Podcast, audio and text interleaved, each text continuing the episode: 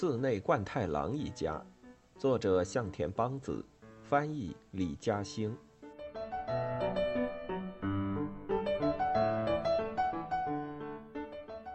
第二天一早，阿维还是一副无精打采的样子。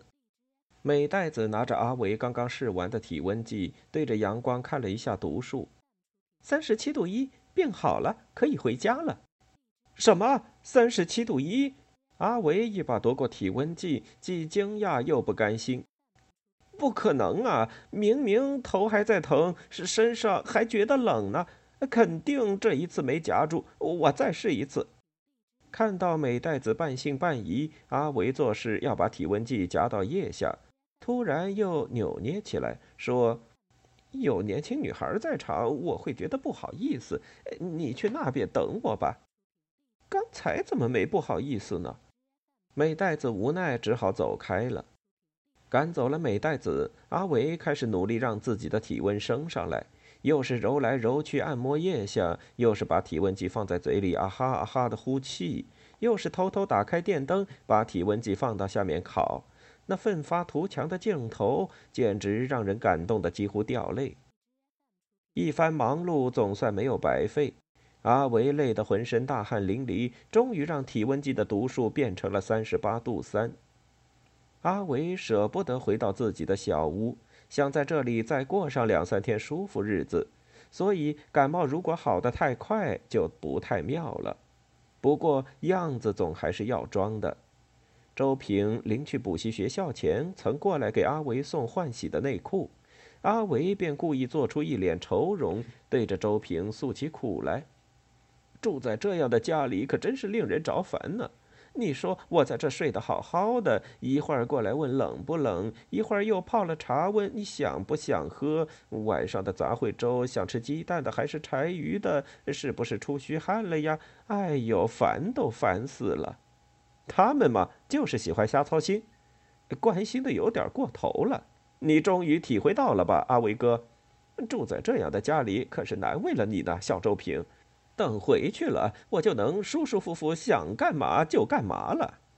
周平叹了口气说：“哎，真是羡慕你呀。”然后在阿伟枕边留下两本漫画，出门上学去了。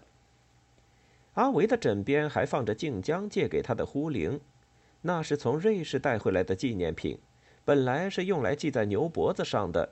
只要叮铃叮铃摇一摇这个铃铛，李子或者美代子就会匆匆跑过来问：“怎么了？有什么事？”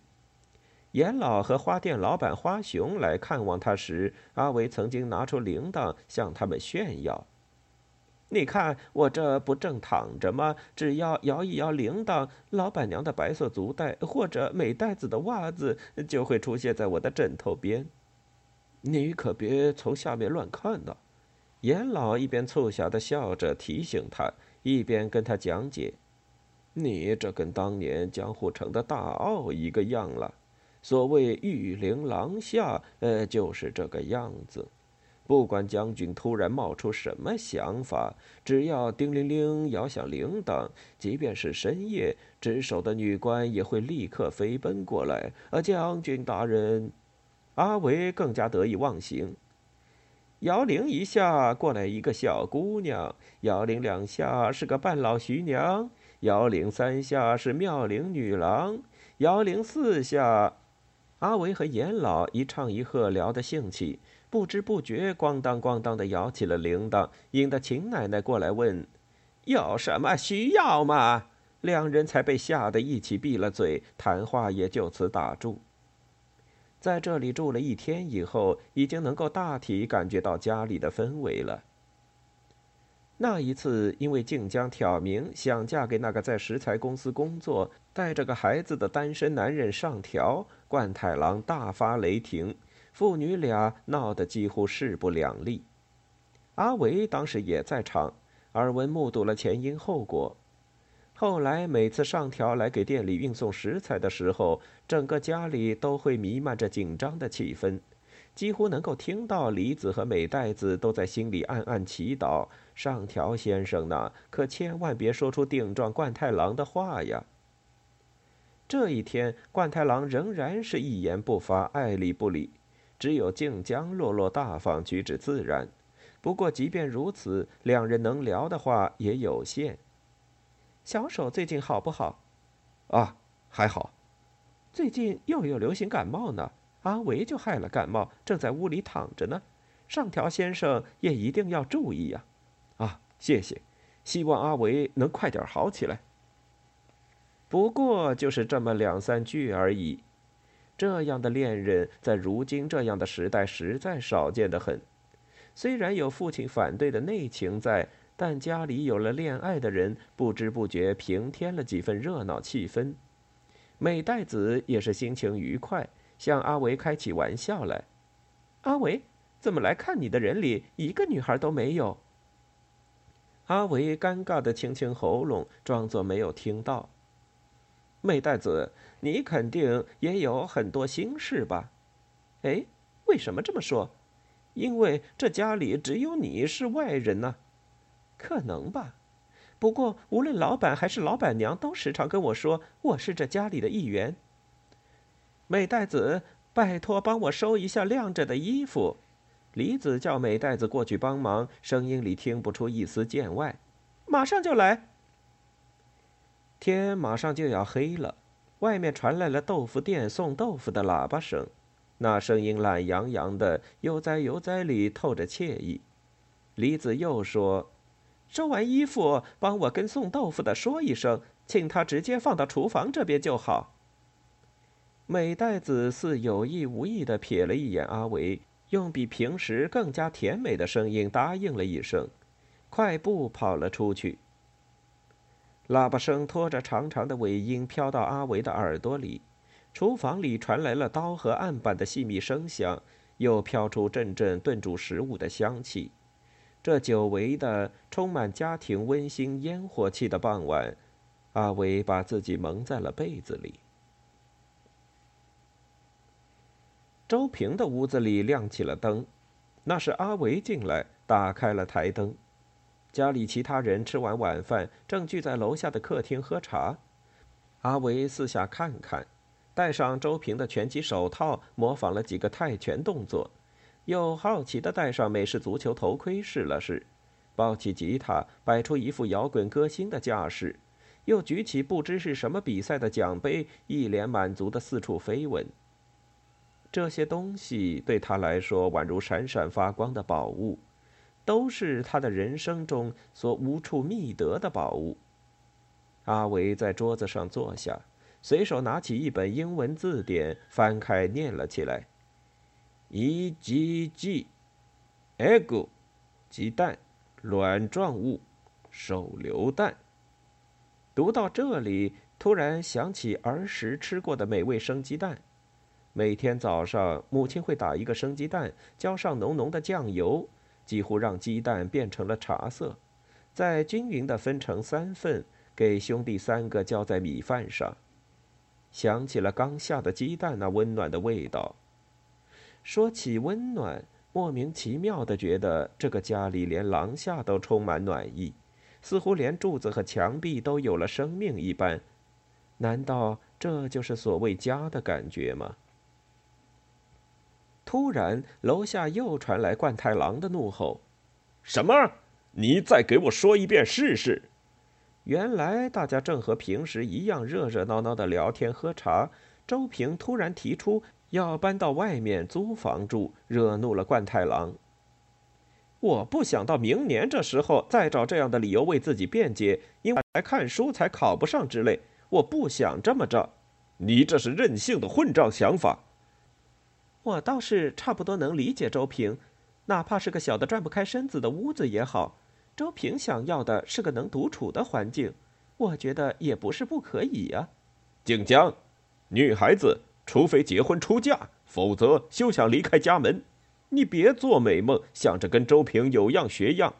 他爸，静江又没说要出去住，你扯上他干嘛？冠太郎对李子的圆场充耳不闻，自顾自地继续发泄着怒火。总之，出去租房住就不是正经人干的事，说不定他还会带女人回去呢。我不是为了那个了，就是在家住太容易分散注意力了，什么下来吃饭呐，喝不喝茶了，甚至早上没起来和大家一起吃早饭都会被骂一顿，这让我怎么安心通宵看书嘛？你说什么？冠太郎本来就是一副要揍人的架势，听周平这么一说，立马就要冲上去动手。好在有李子拦在中间，李子一边吃力地拦住冠太郎，一边给周平讲道理：“周平啊，就算你出去租房学习，顶多也就是租个鸽子蛋大小的木板房，根本就不隔音。邻居看电视了，小孩子哭闹了，就跟在你耳朵边似的。”陌生人吵闹，我不当回事；但是家里人一烦我，我就会急躁的受不了。你这混账话有完没完？李子又无奈又用家里财政紧张对周平晓之以情，希望他能回心转意。家里已然是过得紧巴巴的了，实在没有余力在外面给你租房呢。废话，他自己没长眼睛，看不见吗？钱我会还你们的。什么？房子你们先帮我租下来，等我工作了再从工资里还给你们，这样就没问题了吧？混账东西！冠太郎刚要动手，话音未落，周平却已被打倒在地。众人定睛一看，是阿维一脚踹开门冲进来，暴揍了周平。你你干什么？实在听不下去了，当着这么多人的面，你说的那叫什么混账话？你这个被惯坏了的小混蛋！今天非要好好教训教训你！阿维嘴里说着，跟周平扭打成一团，包括冠太郎在内，一家人都看傻了，只能手足无措，七嘴八舌的劝着阿维：“怎么回事啊？赶紧赶紧住手啊！”周平一边还手，一边嚷嚷：“阿维哥，跟你有什么关系？你给我住手！”一边想把跟他扭打在一起的阿维推开。但不料阿维如同牛皮糖一样紧紧地粘着他，就是不松手，嘴里还在继续教训着周平：“周平，你这混蛋，身在福中不知福，家里人叫你吃饭喝茶，你都嫌烦，真是让人笑掉大牙。”说着说着，阿维的声音变成了哭腔，呜呜呜，像哭又像笑。周平，你这混蛋，一说学习你就有理了，是不是？一说学习，你就骄傲的不知道自己是谁了，是不是？阿维掐住周平的脖子，冲他吼道：“阿维，到此为止吧，你就饶了他吧。”李子出声阻止。阿维一向比较听他的话，但是冠太郎却一把推开李子，对阿维说：“继续教训他，不许停。”周平，你这小子没挣过钱，不知道生活有多辛苦。你尝过口袋里只有一点可怜的零钱，数多少遍才敢进去吃一顿饺子米饭套餐的滋味吗？你尝过下着大雨的傍晚回到阴暗的小公寓，只有自己孤身一个人对着昏黄的灯泡的滋味吗？你可知道我多想像你这么有人做饭，有人送茶？你可知道连个嘘寒问暖的人都没有，有多有多么？阿维呜咽着说着，却被眼泪哽住，再也说不下去。秦奶奶拿出自己脏兮兮的汗巾递给了他，美代子也落下泪来，从围裙口袋里拿出自己的绣花手帕向阿维递去。阿维犹豫了一下，接过美袋子的绣花手帕，重重的擤了擤鼻涕，然后踉踉跄跄的走出门去。周平、冠太郎，每个人都细细想着自己的心事，默然而坐。